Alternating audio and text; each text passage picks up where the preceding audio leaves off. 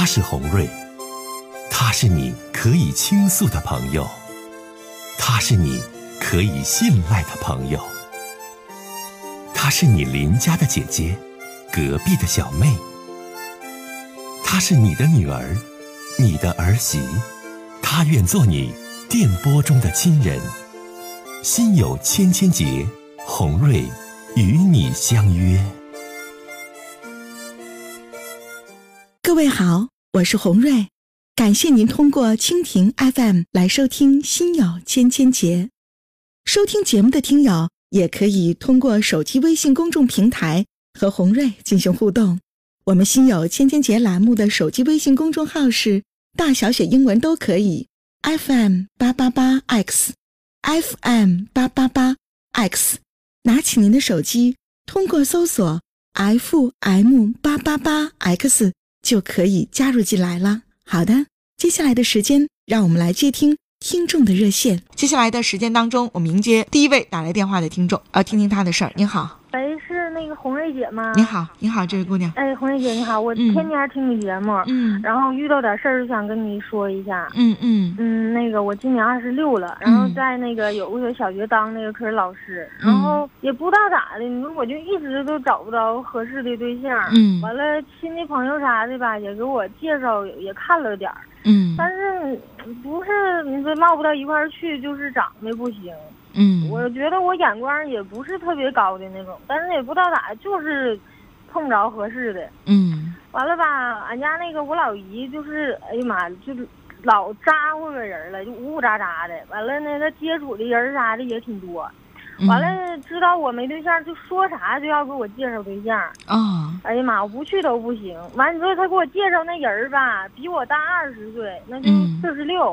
完，离过婚，还有个孩子。他家孩子吧，就比我小三岁，现在搁那个国外呢。嗯。这男的吧，就是挺有钱的啊，他有个工厂，完还有个那个开个实体店儿。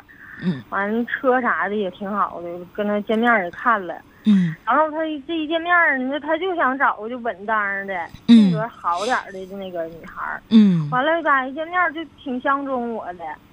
完了，你说他就开始追我，他追我，你说我一瞅那样，我的妈，我不搭理他吧，他上学校门口还堵我去了。你说这这堵我好几天了。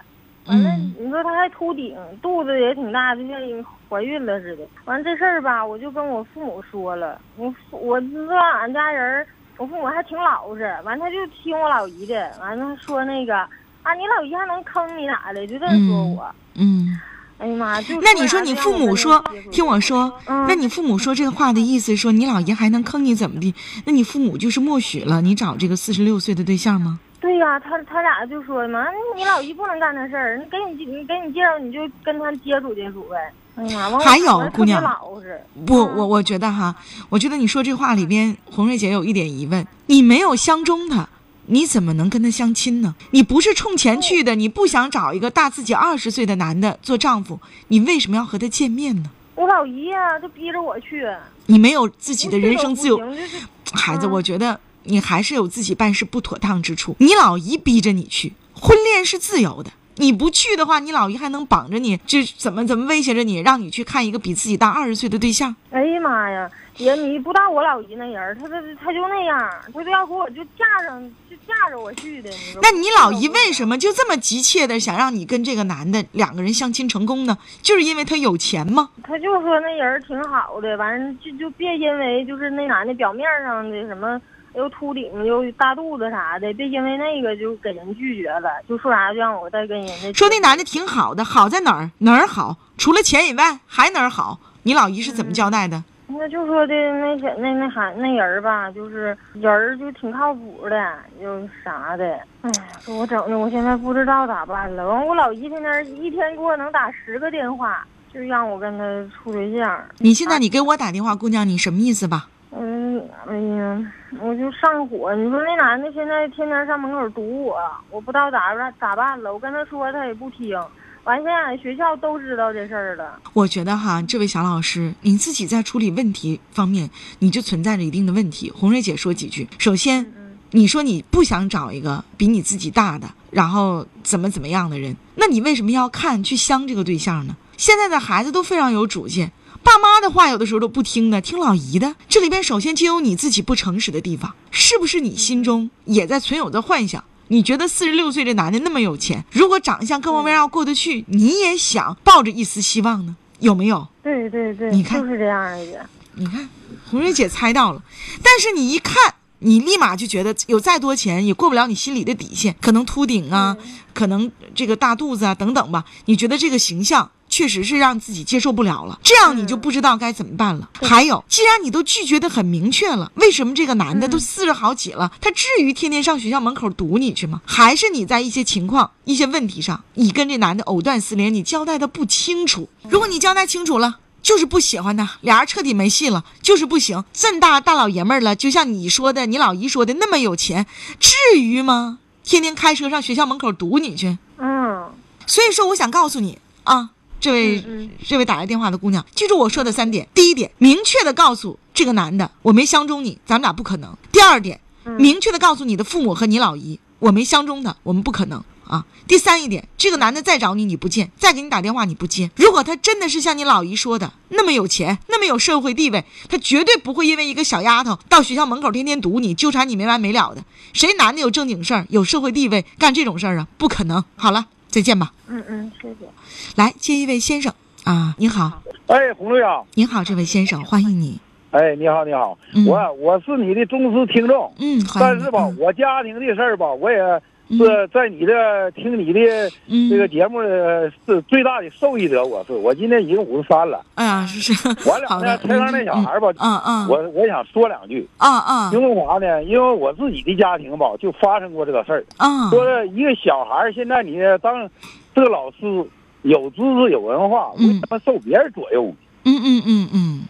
我第一，我的我的儿子今年三十岁。嗯嗯。他在二十三岁前结婚的时候。嗯，娶了一个，呃，这小孩也都挺好，各方面，嗯，挺温柔，挺善良的，嗯，但是吧，他就受他的父母的左右，最后导致跟我儿离婚啊。因为啥？我我想说这个小孩啊啊，人这一辈子钱不重要，嗯嗯，最重要的是自己能能不能情投意合，嗯，这现在这个老人吧。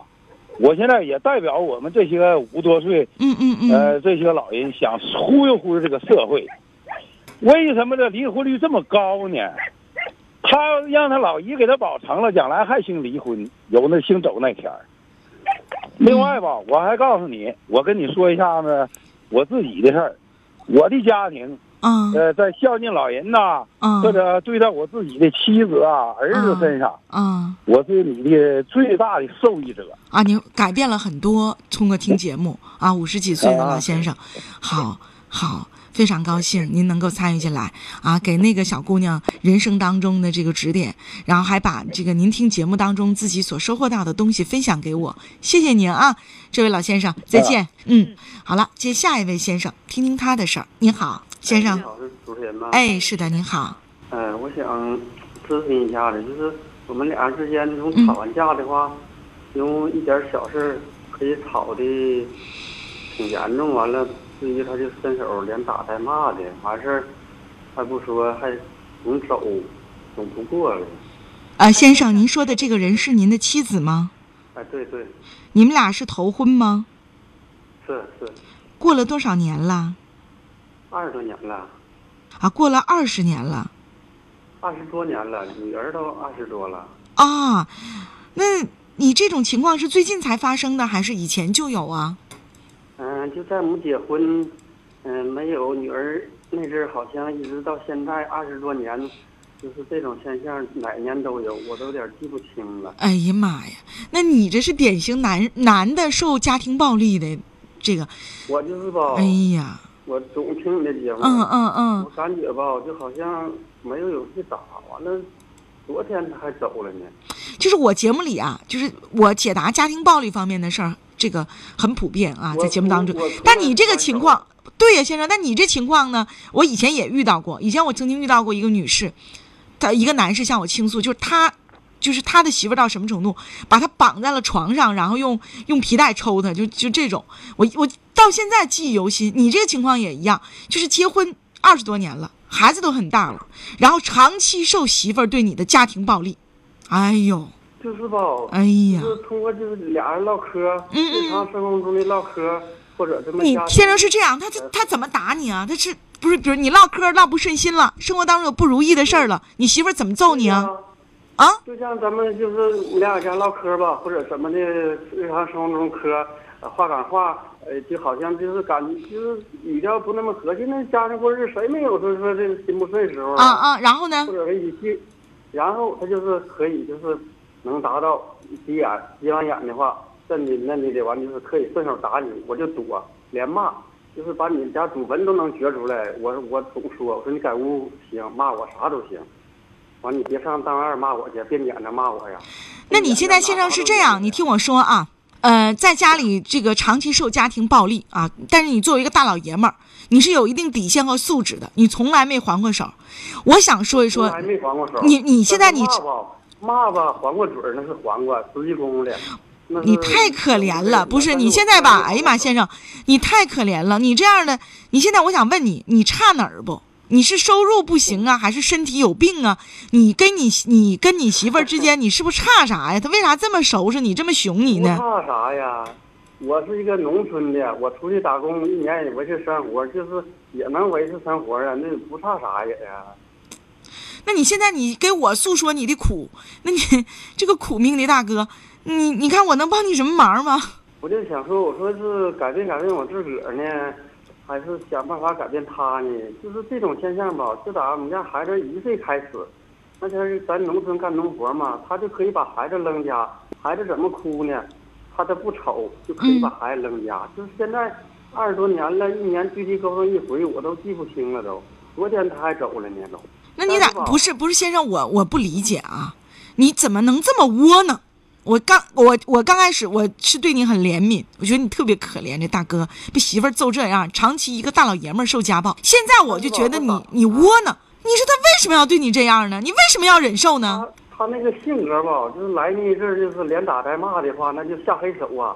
就是不是，你现在你不要投诉他了，因为我不是法官，我也不是在这儿判你俩离婚。我我想对我我想让你帮帮忙。